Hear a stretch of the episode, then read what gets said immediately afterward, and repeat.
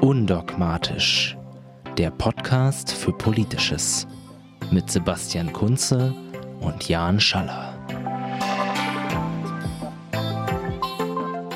Ein herzliches Willkommen zur 24. Folge von Politik verstehen, dem Podcast von Undogmatisch. Wir wollen heute über Mobilität reden. Ja, was ist das überhaupt? Ähm, wie ist die Situation in Deutschland? Was kann man unter Mobilität alles verstehen? Und dazu begrüße ich wie immer meinen äh, zauberhaften Co-Host äh, Sebastian in Hannover. Hallo. Hallo, vielen Dank für diese sehr nette Begrüßung an diesem Morgen, lieber Jan. Ich freue mich auch, mit dir wieder hier am Podcast zu sitzen.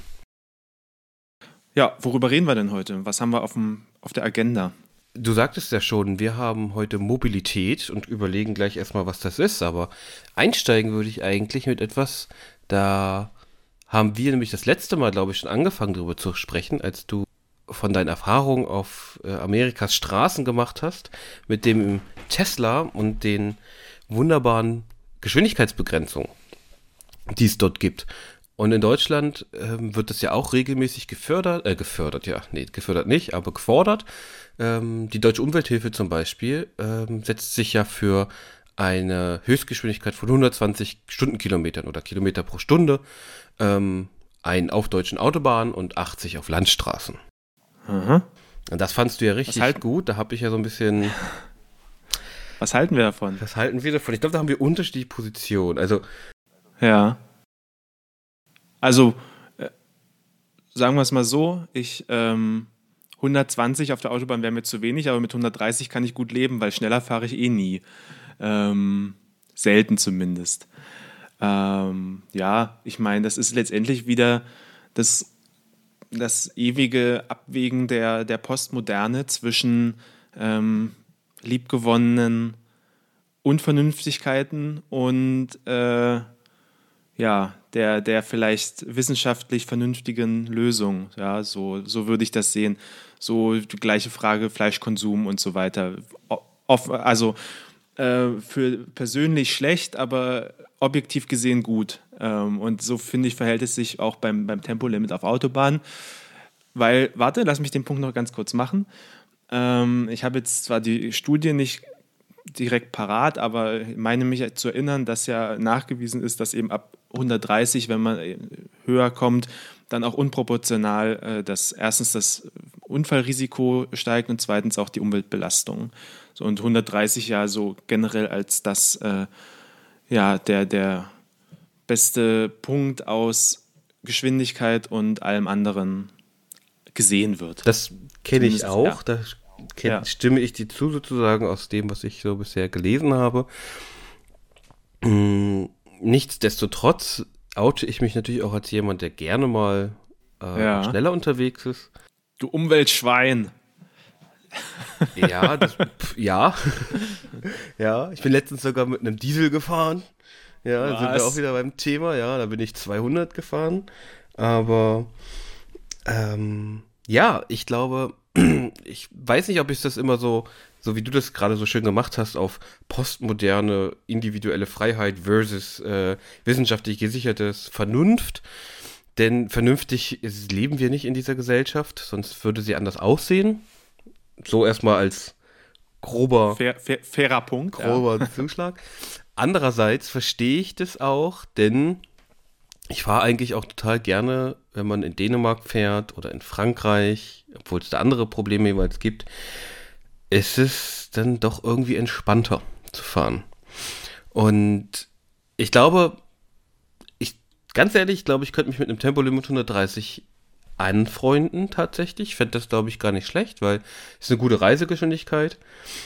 Ähm, man kann ja beim Überholen ja auch mal, ja, mal auf ne, ein bisschen schneller sein. Aber ich bin mir gar nicht so sicher, ob das das höchst große, große, richtig große Problem ist auf deutschen Autobahnen. Ich glaube, viel schlimmer sind nämlich diese Mittelfahrer, die nicht rechts fahren können und dann immer mit 120 oder 110 in der Mittelspur fahren. Und ähm, wenn du nur ein bisschen schneller Ja. bist, wenn du nur 130 fährst, musst du immer ganz nach Ja. links fahren, wo die richtig schnell sind. Das finde ich ist viel gefährlicher als schnell fahren. Aber wir sind ja eigentlich hier beim Umweltschutz.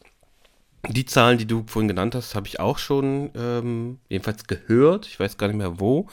Dass da nämlich unproportional nicht nur der, der ähm, Verbrauch steigt beim Auto, sondern dass sozusagen dann natürlich auch, äh, ich glaube sogar exponentiell, ich weiß gar nicht genau, ähm, auch die Abgase. Also das, was sozusagen nicht so geil ist. Und dann eben auch als dritter Aspekt der äh, Bremsweg ne? und damit ja. die, die Unfallwahrscheinlichkeit. Klar, also ich meine, das äh, finde ich ja ganz spannend. Mein Vater hat sich vor einer Weile ein neues Auto gekauft. Da ist ein Abstandstempomat dabei. Das war ja ganz verrückt. Das Ding ähm, scannt einfach immer, ob was vor dir ist und bremst dann sozusagen zu einem bestimmten Sicherheitsabstand immer automatisch und passt sich an. Aber genau, das, also aber das, das, ist ja auch das ist ja irgendwie auch ein äh, wichtiger Punkt, der da in Zukunft in meinen Augen unweigerlich auf uns zukommen wird. Also Tesla nennt das jetzt Autopilot, ja, aber was, was ist das letztendlich? Sind das diese ganzen ähm, Assistenzsysteme, ein bisschen gebündelt, ein bisschen wahrscheinlich auch noch besser als die meisten anderen Firmen, aber die haben da ja jetzt auch nicht das Rad neu erfunden. Ja, irgendwie äh, VW, Audi und Co. bauen ja in ihre Spitzenmodelle auch zig Assistenzsysteme ein, irgendwie vom Spurhalteassistenz über Tempomat etc. pp. Und Tesla hat es dann halt auf die Spitze getrieben, so, aber ähm, völlig autonom können die natürlich auch noch nicht fahren. Und letztendlich zeigt das aber ja schon, wo wir da hinkommen. Ja? Mit verstreichender Zeit werden diese Assistenzsysteme günstiger und werden weiter runterrutschen in den äh, Kategorien, in den Preiskategorien. Und irgendwann kommen wir halt dahin, dass jedes Auto, was neu verkauft wird, da ein Paket an Assistenzsystemen hat. Und gerade auf der Autobahn ist es ja relativ einfach umzusetzen, weil man im Regelfall klare Fahrbahnmarkierungen hat und geradeaus fährt und es wenig Verkehr gibt oder zumindest der, der äh, Verkehr sehr vorhersehbar ist. So, da stellt sich dann halt für mich schon die Frage, okay, ähm, werden wir in, in, Zukunft überhaupt noch Autobahn fahren oder werden wir Gehfahren auf der Autobahn? Gute Frage. Ähm, und, und wenn das halt dann der Fall ist, äh, ist ja so ein Tempolimit nochmal in einem ganz anderen Licht zu sehen, weil ähm, ich ja die Zeit auch plötzlich anders nutzen kann. Und es dann vielleicht für mich gar nicht mehr so entscheidend ist, ob ich eine halbe Stunde früher oder später ankomme, weil ich eben in meinem Auto sitze und schon mal Sachen äh, ja, erledigen kann oder mir zumindest die Zeit vertreiben kann. In der Tat, dafür würde ich aber je nach, vor allem bei Menschen, die zwischen Städten hin und her fahren, einfach etwas empfehlen, was es tatsächlich jetzt schon gibt. Das nennt sich Bahn. ja, da muss ich mich auch nicht kümmern. Und äh, du, es kommt, nach kommt Berlin ganz an, wo du wohnst. Ja, deswegen sage ich ja, ne? zwischen größeren Städten. Aber wenn ich nach Berlin fahre, bin ich total, bin ich unökonomisch und total doof, wenn ich anstatt äh, des ICEs ein Auto nehme. Ich brauche viel länger. Ich brauche in der Regel wahrscheinlich eine Dreiviertelstunde bis Stunde mindestens länger. Und ich muss selber fahren. Aber, und genau das ist nämlich der Punkt, der sozusagen deinem Modell ein bisschen widerspricht. Manchmal fährt man ja auch, wenn man gerne fahren möchte, weil es einem Spaß macht. Das wiederum kann ich gar nicht nachvollziehen, aber ich habe gehört, dass es Menschen geben soll, denen Fahren in Spaß der Tat, macht. Ja. In der Tat. Und ich glaube, dass, dass die würden sozusagen auch nicht so gerne dann die Kontrolle über das Fahren abgeben. Und, äh, aber das, was du erzählt hast, das fand ich ganz spannend, weil zur Recherche für unseren Podcast hier war ich natürlich wo? Bei YouTube. Und da findet sich ja aller möglicher Schrott. Und wenn man nur Mobilität eingibt, ist ganz spannend, da geht es ganz viel um E-Autos. Darüber reden wir auch gleich noch. Aber ich fand dort eine das nannte sich irgendwie Studie oder sowas, für die Stadt der Zukunft oder Mobilität der Zukunft. Und es war von BASF, also von dem Chemiehersteller. Mhm. Und die haben genau so eine Stadt gezeichnet. Die Leute fahren nicht mehr selber, sondern werden von ihren Autos gefahren. Die fahren autonom, haben diese ganzen Sensoren, wissen alles. Wenn mal Stau sein sollte, haben sie gesagt, gibt es dann auch fliegende Autos. Wo ich mich gefragt habe, wenn das alles so gut abgestimmt ist mit den Dingern, gibt es aber gar keinen Stau. Aber gut. Ähm, und es wirkte alles so ein bisschen futuristisch. So wird es vielleicht auch kommen, aber äh, skeptisch bin ich da trotzdem immer noch. Denn anders oder anders gesagt, ich bin da skeptisch, weil ich ja selber noch zu der Generation gehöre, die so aufgewachsen ist. Und es gibt ganz viele, und ich bin ein großer Verfechter des Bahnfahrens, weil ich das einfach viel nutz, genutzt habe ähm, und dabei immer gearbeitet habe, Filme geguckt habe oder sonst was auch immer. Es ist großartig. Und deswegen brauche ich eigentlich kein Auto. Mm. Aber genau diese Aushandlungsprozesse, in die wir uns ja bewegen, ähm, zwischen eigentlich, was brauchen wir als Gesellschaft, was ist richtig, was ist auch wichtig für unsere, für die nachkommende Generation. Das ist ja, da sind wir ja mittendrin. Und wir haben ja uns gerade äh, gerade unterhalten mit Geschwindigkeitsbegrenzung auf Autobahnen, weniger Abgasausstoß oder Benzinverbrauch reicht ja auch schon. Und dann haben wir hier 100 und ein paar gequetschte Lungenfachärzte, die sagen äh, in der Debatte und in den Städten ist ja die ba Debatte meistens Feinstaub und Stickoxidbelastung. Die sagen, nee, das ist gar nicht so viel so das Schlimme. Ich meine, in dieser, innerhalb dieser Organisation, der sie organisiert sind, wo das herkam, sind ja 4000. Also es ist schon irgendwie eine kleine Gruppe da drin, aber. Na, das Thema können wir ja äh, gleich nochmal aufmachen. Gerne. Das hat ja, hat ja auch dann was äh, mit, damit zu tun, wie eigentlich Wissenschaft funktioniert. Darüber können wir mhm. ja auch gleich nochmal reden und wissenschaftlicher Diskurs und äh, welche, welche Rolle politische Macht in, in der Wissenschaft auch spielt. Genau, deswegen greifen wir es gleich nochmal auf. Aber ähm, nochmal einen Schritt, zu, um einen Schritt zurück zu machen. Mhm. Äh, du meintest ja gerade schon Städte und äh, du wohnst jetzt in Hannover, ich wohne in Berlin. Äh, da ist Mobilität kein Problem, ja, da fahren genügend Busse und Bahnen. Ähm, aber es, es, sieht natürlich völlig anders aus, wenn ich auf dem Land wohne. So.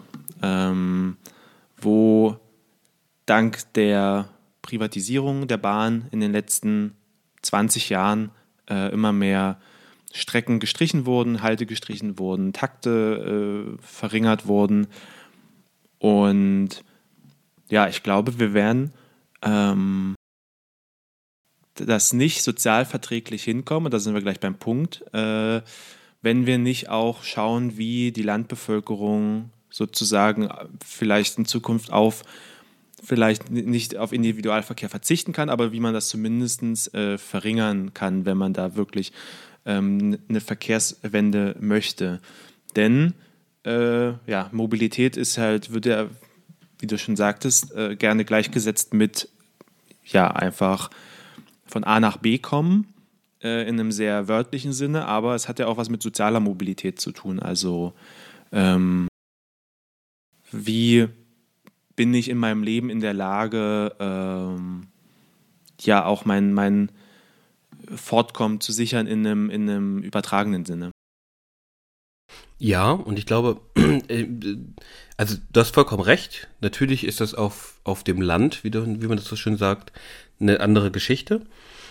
Darüber haben wir übrigens, es hat mich erinnert, wir haben darüber schon mal gesprochen, glaube ich. Ich meine, wir kommen ja beide auch vom Land, wir wissen ja, wie es so ist. Und dass es da ohne Individualverkehr wahrscheinlich kaum möglich ist. Bei uns gab es dann zeitweise immer nur noch den Rufbus. Ja, und so klein war der Ort auch nicht. Und gerade für Ältere, wo es auch immer weniger Geschäfte in den Dörfern gibt, ist das natürlich ein Problem. Na, da wurde es ja dann teilweise umgedreht, dass ähm, die Geschäfte in die Orte kamen per äh, LKW. Also nicht LKW, aber mit so einem Mini-Transporter kam dann irgendwie der, das Bäckerauto und genau, das ist ähm, ja das, das Fleischerauto und der neuerdings auch irgendwie auch Entschuldigung. Nee, neuerdings dann irgendwie noch der, der Zaster-Laster von der Sparkasse oder so, der dann das Bargeld gebracht hat. Ja, kein Witz, die, die haben sich, das war der, der Name von den Dingern. Ja. Okay. Nee, das kenne ich, denn bei uns gab es noch eine Filiale der Sparkasse zumindest.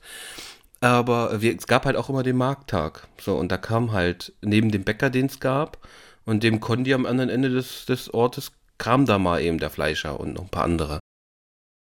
Aber sonst natürlich, das ist schwierig. Und ich meine, ich glaube deswegen, es gibt diese Sachen, die jetzt, ähm, die ich jetzt zum Beispiel beim Rewe gesehen habe und auch andere, bieten das ja an, dass du online oder eben vor Ort bestellst und die bringen dir das nach Hause. Das ist für alte Leute vielleicht auch nicht schlecht, aber weniger soziale Interaktion. Ich habe das, hier habe ich das noch nicht gesehen. Ich habe es in England gesehen und auch in Israel. Da war, sind die, haben die Leute eingekauft und haben dann und dann kam jemand, der hat das den eingepackt und das wird dann, nach Hause gebracht. So haben die wenigstens, sozusagen in Anführungsstrichen, haben die armen alten Leute wenigstens noch, aber so hat, kommt man noch mal raus, man kauft selber ein und entscheidet sich wirklich zwischen den was Produkten, die da sind und hat die soziale Interaktion. Aber man muss es eben nicht nach Hause schleppen. Also ich glaube, das wird natürlich noch mehr werden, aber, und da sind wir wieder ne, bei Mobilität, ne, wie viel wie viel Mobilität habe ich denn da noch? Und da ist genau so ein bisschen auch die Frage, um mal sozusagen jetzt ne, den Übergang zu schaffen, was ist denn Mobilität überhaupt?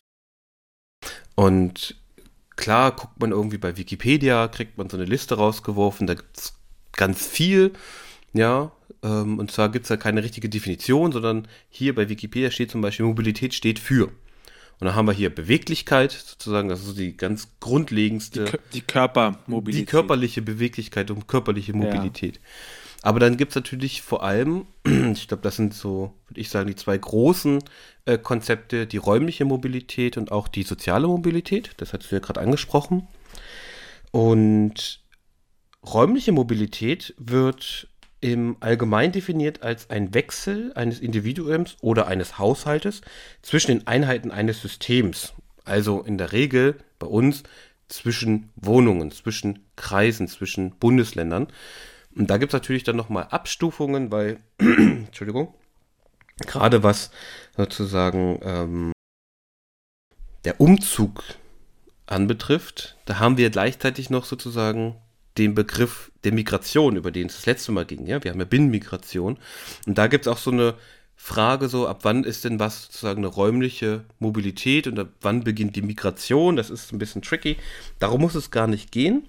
Aber innerhalb dieser räumlichen Mobilität gibt es zum Beispiel oder gibt es Konzepte, zum Beispiel die zirkuläre Mobilität. Das ist das, was du und ich auch tun, nämlich das Pendeln zur Arbeit. Ja, also das sozusagen für Berufspendler, dass man eben eine Distanz zurücklegt, aber dann eigentlich einen Mittelpunkt woanders hat. Und es gibt auch die residenzielle Mobilität. Das heißt, da zieht man um. Das habe ich gemacht, als ich nach Hannover gezogen bin und du, als du nach Berlin gezogen bist.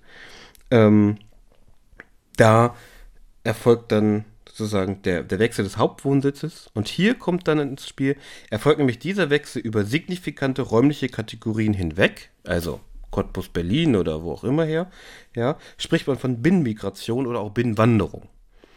Also hier ist so ein bisschen die, die, das Argument, okay, man muss halt schon eine größere Distanz irgendwie überwinden, bis man von Migration spricht. Bei sozialer Mobilität ist das Spannende, das hast du ja angedeutet, da geht es nicht um eine räumliche Distanz, sondern eher um eine soziale. Und zwar heißt nämlich oder mit Mobilität sind nämlich hier Veränderungen der Position oder der Lage von Personen oder Gruppen im sozialen Raum gemeint. Aha. Also im engeren Sinne versteht man unter sozialer Mobilität die Bewegung und den Wechsel zwischen beruflichen Positionen und Berufsgruppen oder zwischen sozialen Lagen, Schichten und Klassen. Also Aufsteiger sozusagen aus einer Arbeiterklasse in eine bürgerliche ähm, sind sozial mobil. So würde das hier nach diesen Texten. Ähm, und weitere Formen sozialer Mobilität sind nämlich eben auch die Erwerbsmobilität, also die Übergänge zwischen Erwerbstätigkeit und Arbeitslosigkeit und eben zurück zum Beispiel. Aber es gibt auch eine Einkommensmobilität, also eben wenn man von relativer Armut rausrutscht oder eben reinrutscht. Das sind genau diese kleinen Dinge, die da versucht werden zu erfassen. Aber im Grunde, und das ist, glaube ich, das Interessante für uns, geht es hier um mm, einen Wechsel zwischen sozialen Lagen. Sei es nun Klasse oder eben Milieu. Aber genau hier sozusagen spricht man eben als Metapher auch von Mobilität. Das sind zum Beispiel zwei größere ähm, sozialwissenschaftliche Konzepte, um das ein bisschen zu, zu fassen. Über eins hatten wir das letzte Mal gesprochen, nämlich Migration. Da hatten wir auch in die Vergangenheit geguckt. Da waren die Leute auch sehr mobil, ja, bei der Völkerwanderung oder bis ins Anfang des 20. Jahrhunderts die Deutschen, die Millionen Deutsche, die aus wirtschaftlichen Gründen in die äh, Vereinigten Staaten ausgewandert sind. Das war auch ganz klassische Und bei, bei Wirtschaftsmigration. Dem, bei solchen Fällen geht dann ja ähm, räumliche und soziale Mobilität untrennbar miteinander einher. So, ne? Du wechselst den Ort, um äh, deine soziale Lage zu verbessern und nimmst dafür in Kauf, sie wahrscheinlich erstmal zu verschlechtern, weil du als Neuankömmling in einer neuen Gesellschaft halt im Re Regelfall äh, erstmal sehr weit unten anfangen musst. Exakt, exakt. Aus, außer du bist halt schon so weit oben, dass du direkt wieder oben einsteigen kannst. Gut, ja, ja genau. Aber, da aber das ist ja nicht, das ist eben nicht der Regelfall. Und du kannst tatsächlich, das fällt mir gerade ein, so als, als Idee, du kannst auch innerhalb von Deutschland räumlich mobil sein, ja, und das nutzen und damit deine soziale Lage verbessern. Also sozusagen hast du denselben Job in, in München, ja, bist du, keine Ahnung, bist Lehrer in München, weiß nicht, was kriegst du da genug, sagen wir mal 3000 Euro als Verbeamteter netto. Damit lebst du anders, als wenn du in, keine Ahnung, Brandenburg auf dem Land lebst. Da kriegst du wahrscheinlich nicht so viel als verbeamteter Lehrer, aber ähm, du hast halt wahrscheinlich hast trotzdem natürlich eine höhere Kaufkraft. Du hast eine höhere Kaufkraft, genau, weil du ne, weniger Miete zahlst, äh, mehr für die Lebensmittel, mehr Lebensmittel kaufen kannst und so weiter. Das heißt, deine soziale Lage verbessert sich eigentlich. Und das finde ich ganz spannend, äh, dass man hier relativ viel ähm, nicht unbedingt erklären kann, aber man kann Sachen besser einordnen oder auch verstehen. Und bei räumlicher Mobilität sind wir auch wieder bei dem, was uns ganz stark beschäftigt, natürlich auch wieder bei Autos und bei Verkehr und bei Bewegungsmöglichkeiten eigentlich grundsätzlich, oder? Ja, auf jeden Fall. Und das ist ja auch irgendwie die, die große, das große Thema, was alle beschäftigt. Ja, also der, die Zukunft des Individualverkehrs, ähm, wo, naja, wieder ja, eines der großen Streitthemen der deutschen Gesellschaft momentan, das hatten wir irgendwie am Anfang schon angedeutet. Die einen sagen, ach ja, brauche ich eh nicht, äh, weil ich vielleicht in der Stadt wohne, weil ich die ganze Zeit S-Bahn fahre ähm, und darauf eben nicht angewiesen bin. Und die anderen äh, schlagen die Hände über den Kopf zusammen, weil sie dann plötzlich nicht mehr zu, ihrer, äh, zu ihrem Job kommen könnten, wenn sie irgendwie aufs Auto verzichten müssten. Ähm, das ist ja auch so eine Krux, weil wir, glaube ich, wenn wir darüber sprechen, ja eigentlich immer in so, in so Totalitäten sprechen, so absolut. Ja, ich meine, der Hype ist gerade, wir müssen weg vom Verbrennungsmotor E-Auto. Und dann sieht die Gesellschaft eigentlich so aus wie jetzt. Ja, nur dass wir jetzt mal gedanklich tauschen einfach alle Autos, die draußen stehen, um in Autos, die eigentlich genauso aussehen könnten, ähm, nur dass sie eben leise sind und mit Elektrizität fahren. Da frage ich mich, okay, ändert das dann was? Also ändert denn dann das etwas an den Problemen, die wir, vor denen wir stehen? Denn der Grund, der ja häufig genannt wird, wie eben eingangs ne, bei der Deutschen Umwelthilfe, sind irgendwelche Umweltbelastungen für den Menschen direkt oder eben auch tatsächlich für die Umwelt, ähm, was eben auch wieder aufs Klima schlägt. Ja. Die Frage ist, hilft das, wenn wir jetzt alle nur noch mit dem E-Auto fahren?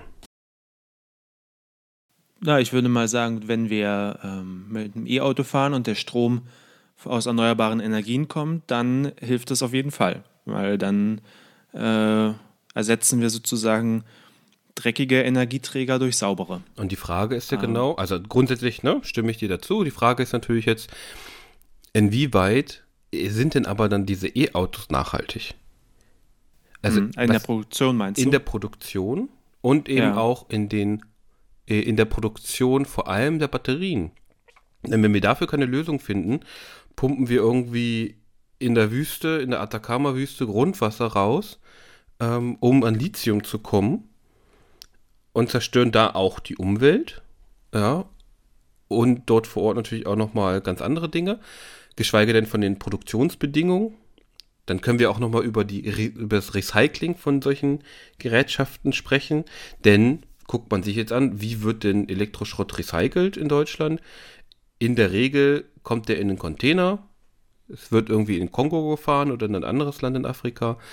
Dort kommt das auf eine große Müllkippe und dann gibt es da Kinder und Frauen und Männer und ne, Menschen, die auf diesen Müllkippen leben und die da diese Sachen rausholen, um sie zu verkaufen, davon zu leben. Das ist ja Recycling von oftmals zumindest von elektrischen Gerätschaften. Also die Frage ist ja, das Klima retten können wir nicht mehr. Der Klimawandel ist da. Wir können versuchen, das, die Folgen abzumindern für uns. Sollten wir tun. Die zweite Frage, die parallel liegt, ist ja, was ist der richtige Weg? Momentan habe ich das Gefühl, es geht darum, also es geht viel um Autos, es geht weniger um, mittlerweile weniger um die Stromproduktion, um die es vor ein paar Jahren noch ging. Da gab es dann den, die Aufregung zu den Windrädern. Vor allem aber frage ich mich, was ist denn mit den ganzen, also was sind denn noch Möglichkeiten, darauf einzuwirken. Denn wenn ich, also ich frage mich eben, ist es nicht sinnvoller, vielleicht drei E-Autos in den Städten beispielsweise, drei E-Autos einzusparen und dafür lieber zwei hybride Busse fahren zu lassen? Ja, also vielleicht zwei, mindestens zwei Punkte dazu. Äh, erstmal zu dem, was du am Anfang gesagt hast. Ähm, also ich glaube, man, damit E-Autos besser sind als konventionelle, müssen sie nicht alle Probleme auf einmal lösen, sondern es reicht auch erstmal, wenn sie ein Stück weit besser sind. Und was meine ich damit? Ähm, du meintest Herstellung von, von Akkus und, und Recycling davon und die, die Ressourcen, die dafür gebraucht äh, werden. Da würde ich dir absolut recht geben. Das ist mit Sicherheit ein großes Problem, aber mit Sicherheit auch eins, woran intensiv geforscht wird. Ja, ich glaube, es äh, gibt gerade wenig äh, Forschungsgebiete, in die so viel Geld reinfließt wie in die Akkuforschung, ja, weil auch absehbar ist, dass wir einfach Akkutechnologien immer und überall brauchen werden. Ja, und auch im ganz großen Maßstab, wenn es irgendwie darum geht, ähm, Lastspitzen im, im, im Stromnetz aufzufangen und zu speichern für spätere Nutzung, wenn eben gerade kein Wind und keine Sonne ist und äh, so in die Richtung. Ähm, also ich glaube, da wird eh viel dran gearbeitet, bleibt aber trotzdem noch ein Problem. Auf der anderen Seite ist aber natürlich äh, Benzingewinnung jetzt auch nicht die natürlich sauberste nicht. Geschichte auf der Welt. Äh, von da, also haben wir sozusagen da schon mal bei, bei, bei der Rohstoffgewinnung mindestens die, ein, gleichwiegendes, ein gleich schwerwiegendes Problem. Äh, Im Verbrauch schneiden aber E-Autos dann natürlich besser weil sie eben keine Abgase in dem Sinne äh, ja, ausstoßen. Da würde ich also schon mal einen klaren, einen klaren Vorteil sehen. Ähm, aber klar, die, die Akkuproblematik bleibt momentan erstmal zumindest bestehen. Und deine Einschränkung, du hast ja die Elektrizität aus erneuerbaren Energien äh, angedeutet. Ich meine, wir haben in die Kohlekraftwerke wieder äh, hochgefahren, die Leistung gesteigert um sozusagen angeblich den Strom, den wir sonst ja gar nicht äh, hätten, oder weil angeblich erneuerbare Energien das nicht leisten könnten, bräuchte man wieder, weil man ja Atomkraftwerke vom Netz nimmt. Also ich meine, das, ne, also diese Rechnung ist natürlich sehr komplex. Und dass E-Autos nicht die Lösung sind, da sind wir uns, glaube ich, einig, weil die einfach das ist, naja, die, die Lösung sagen, ist zu nicht einfach. die alleinige Lösung. Genau, die Lösung ich, wäre ich, zu einfach. Ich finde schon, dass sie Teil der Lösung sein können, aber wir brauchen ja. natürlich noch andere Komponenten. Genau. Und lass uns mal. Und ja, da, also genau, was. Nee, mach einfach mal weiter. Achso, ja, aber ich würde, ich würde mich genau auf diese anderen Komponenten nochmal zurückgreifen, weil gerade wenn es um Mobilität geht, ne, also wir reden natürlich auch viel über äh, Klima, aber ich meine, es geht ja eigentlich hier um Mobilität und ich glaube, E-Autos sind sicherlich in ein Teil davon. Ähm, ich frage mich aber eben auch, inwieweit können gerade in den Ballungszentren der öffentliche Nahverkehr eine Rolle spielen? Erstens bei, bei einer besseren Mobilität und zweitens wird ja auch gerade, ähm, ich glaube, das war letztes Jahr, da sorgte eine Bundesministerin natürlich für, für, für Lachen relativ am Anfang ihrer Karriere als Ministerin äh, zu fliegenden Autos. Ich nenne das mal so. So hatte sie das Staatssekretärin ist sie aber nur. So. Die Dorobert.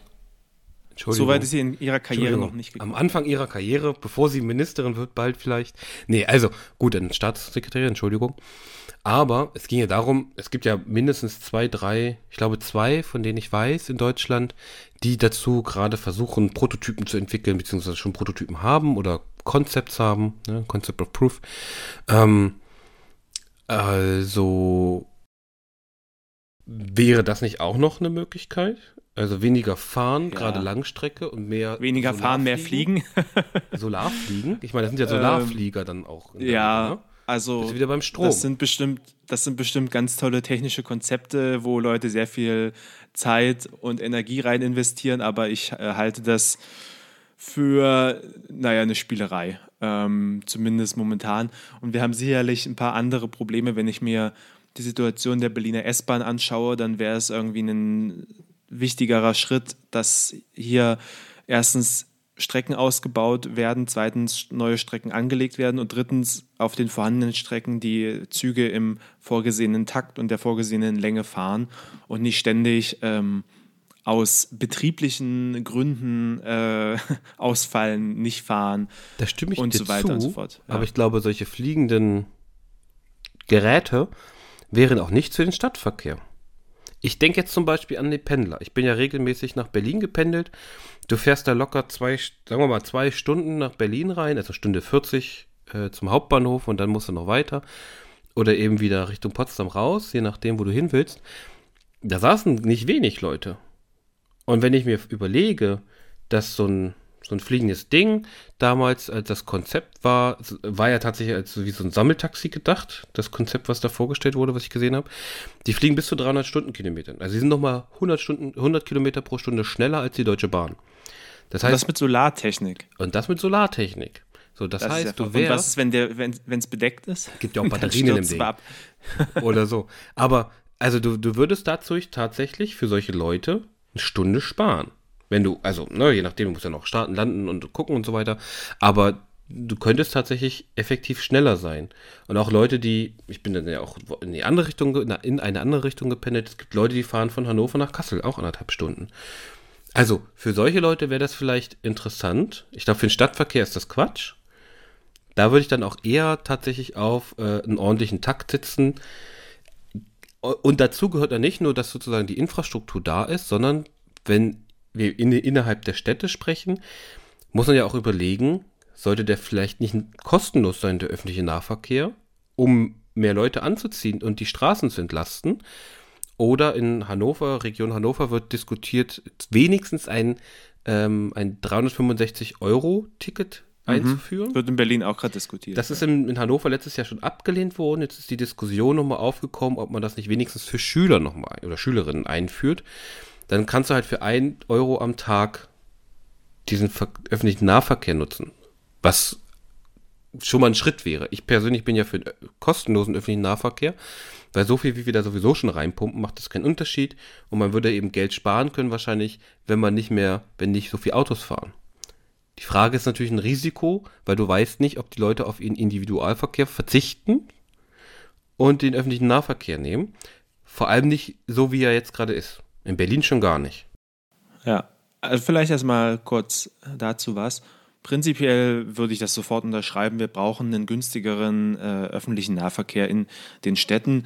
Ähm, klar, kostenlos wäre natürlich wünschenswert und äh, es gibt ja auch seriöse Berechnungen, die sagen, dass es gar nicht so viel kosten würde, wenn man eben andere wegfallende Kosten einberechnet, ähm, wie zum Beispiel irgendwie Vorrichtungen für Kontrollen, äh, Gerichtsverfahren, die dann wegen Schwarzfahren wegfahren, wegfallen würden, äh, die, gut, das sind dann auch wieder Annahmen, aber die zu erwartenden positiven Ausnahmen auf Straßen und Umwelt und Schäden, die dann eben wegfallen würden, weil die Belastung der Straße niedriger ist. Und klar, letztendlich ist es wie mit jeder großen sozialen ähm, oder mit jedem sozialen Experiment, äh, man kann eben keine wirklichen Experimente durchführen wie in der Naturwissenschaft, sondern muss es äh, und auch nur Prognosen treffen in einem gewissen, äh, bis zu einem gewissen Grad. Und irgendwann muss man es einfach ausprobieren und dann schauen, was in der Wirklichkeit dabei rauskommt. Ja, das, da kommt man dann einfach nicht drum herum. Ähm, und von, da, ja, von daher spricht in meinen Augen eigentlich vor, relativ viel dafür, zumindest, also für einen kostenlosen Nahverkehr ähm, oder zumindest halt dieses verbilligte Ticket, was du, was du eben meintest. Äh, und nochmal ein ganz kurzer Schwenk zurück zu den Flugtaxis. Ähm, ja, aber die, da sind wir dann irgendwie auch wieder beim Thema soziale Mobilität. Ich kann mir irgendwie nicht vorstellen, dass es dann, dass es günstig machbar ist, einfach weil es eine komplett neue Technologie ist. Und dann auch die Frage, wie viele äh, Personen können mit so einem Flugtaxi fliegen und äh, wie viel passen dem gegenüber in so einen durchschnittlichen ICE. Das sind dann irgendwie ein paar hundert beim ICE und vielleicht zehn oder 15 bei so einem Sammelflugtaxi, äh, wo dann irgendwie wahrscheinlich 100 Stück von den Dingern fliegen müssten, um einen ICE zu ersetzen. Das ist ein guter Punkt. Darüber lässt sich ja, muss man ja nochmal ähm, diskutieren und wahrscheinlich nachdenken. Aber ich meine, etwas unlauter finde ich den Hinweis, das ist eine neue Technologie. E-Autos waren, sind auch eine neue Technologie und alle reden darüber und alle pumpen Geld. Ja, aber deswegen rein. sind sie auch noch deutlich teurer als, als konventionelle Autos. Ja, natürlich, aber es geht ja, ja es geht ja, wir, wir reden ja jetzt hier nicht über den Plan für die nächsten zwei Jahre, sondern wir müssen ja schon langfristig denken, wenn wir sozusagen darüber reden, die Mobilität einer gesamten Gesellschaft umzustellen oder wahrscheinlich umzustellen oder eine Idee zu entwickeln, wo kann es hingehen. Ähm, gerade wenn man sozusagen dieses Thema Nachhaltigkeit oder Klima mit, mit einbeziehen will, muss man schauen. Also ich meine, vielleicht, ich meine, man kannst ja auch gerne, du bist ja so ein Tesla-Fan, auf den Hyperloop von, äh, von Tesla warten. Ähm, da fahre ich, glaube ich, vorher mit dem Transrapid äh, in München zum Flughafen. Aber äh, ja, klar, ich glaube, man muss Dinge ausprobieren. Und ich glaube, das, da kommt das wieder ins Spiel. So, ich würde sagen, lasst uns Dinge ausprobieren Grundsätzlich habe ich aber eher das Gefühl, dass äh, gerade in, in einer großen Gesellschaft wie Deutschland, die eigentlich eher konservativ ist, nicht so gern so viele Sachen ausprobiert. Das muss dann in kleineren Einheiten passieren, ne? in Städten, auch im Land. Und auf das Land wollte ich nochmal zu sprechen kommen, weil da, wir haben jetzt viel über die Mobilität und die Möglichkeiten der Zukunft auf, in der Stadt gesprochen. Aber wie kann denn das auf dem Land aussehen? Weil da könnte man entweder argumentieren, wir müssen den öffentlichen Nahverkehr wieder aufleben lassen. Die Frage ist aber, warum wurde er abgeschafft? In der Regel, weil er sich nicht gerechnet hat. Weil er sich in einer privatwirtschaftlichen Logik nicht gerechnet hat. Genau, genau. so da ist halt die Frage, ne, was ist die Aufgabe von Staat und Gesellschaft? Oder gibt es noch andere Modelle? Ich glaube, das habe ich bei einem äh, anderen Podcast schon mal erwähnt. Es gibt, glaube ich, im Wendland gab es dann genau aus diesem Grund eine Initiative, dass Leute gesagt haben, na, pff, wenn ihr das nicht macht, lieber Landkreis, liebe Gemeinde, machen wir es halt selber.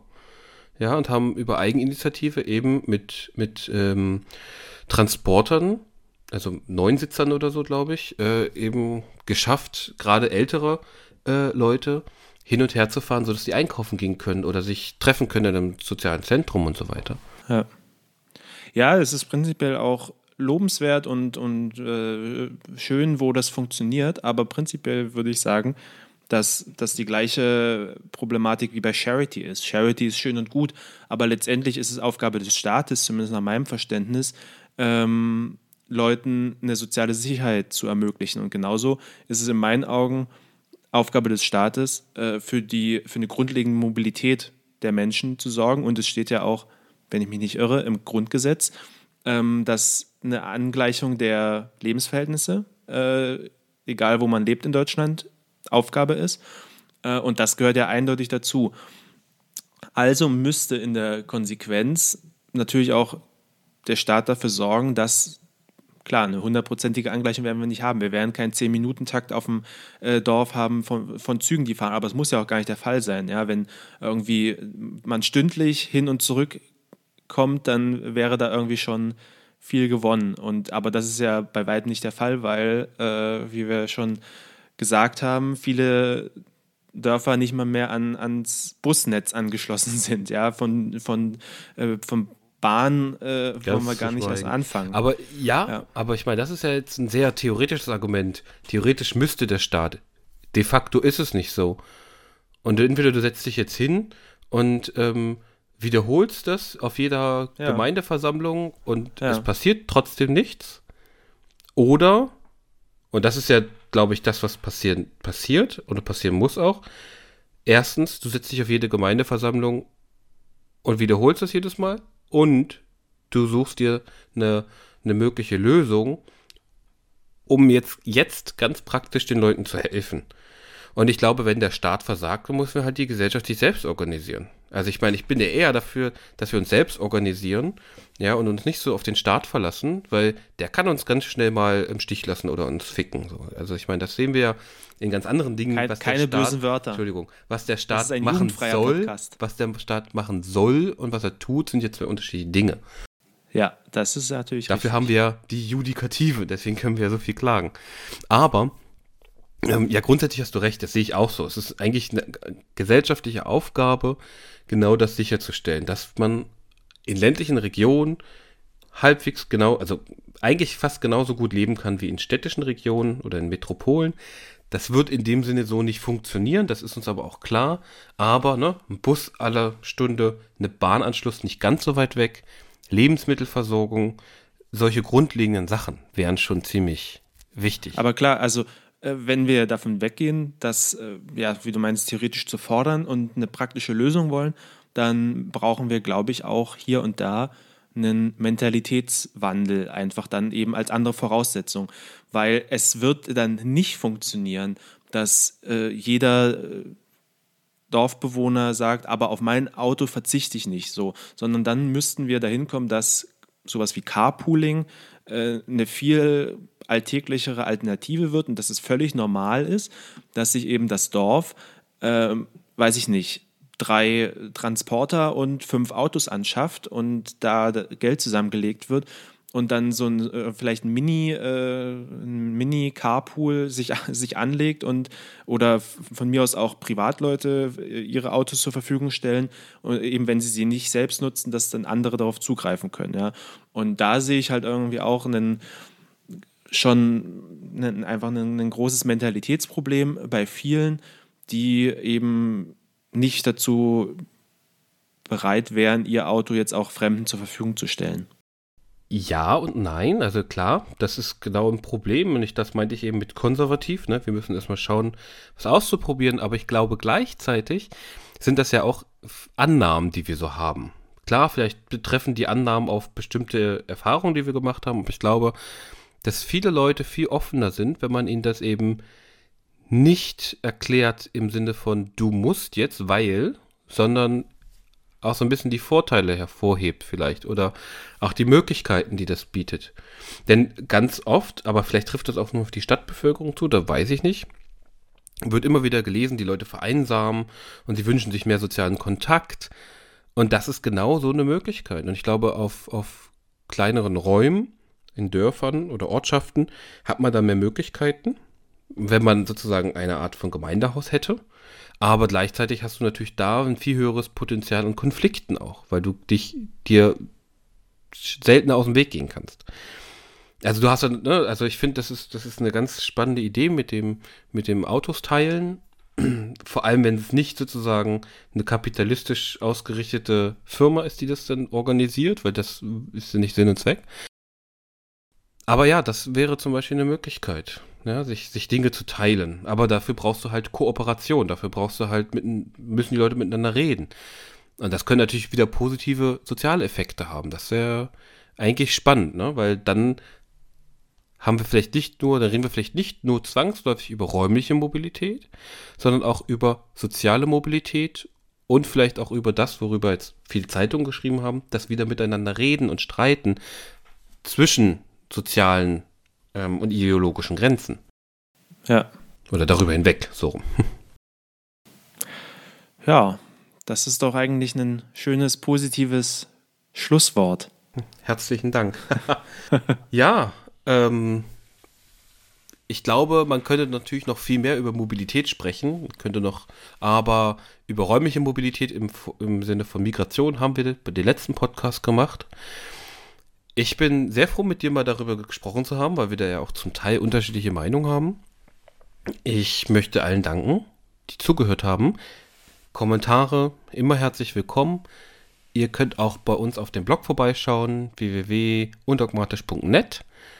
Und bei Twitter, Facebook und so Gedöns sind wir, glaube ich, auch unterwegs. Ja, sind wir. Also immer zu erreichbar. Danke fürs Zuhören. Danke fürs Diskutieren, lieber Jan, und auf Wiedersehen nach Berlin. Bis zum nächsten Mal. Ciao, ciao. Undogmatisch.